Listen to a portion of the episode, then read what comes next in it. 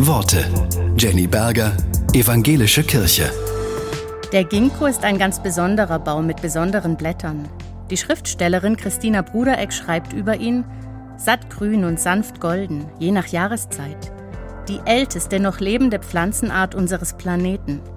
Doppelblatt, zweigeteilt, biloba, zweiflügelig, Symbol für die Verbindung von Gegensätzen, die Kraft der Ergänzung, der Fähigkeit, zwei und mehr Seiten einer Begebenheit wahrzunehmen, ein Symbol der Überlebenshoffnung, trotzkräftig. In Hiroshima nach dem Atombombenabwurf war der Ginkgo der erste Baum, der wieder wuchs und wurde zum Mahnmal für den Frieden, zum Symbol für den Schutz der Schöpfung und schließlich zum Baum des Jahrtausends.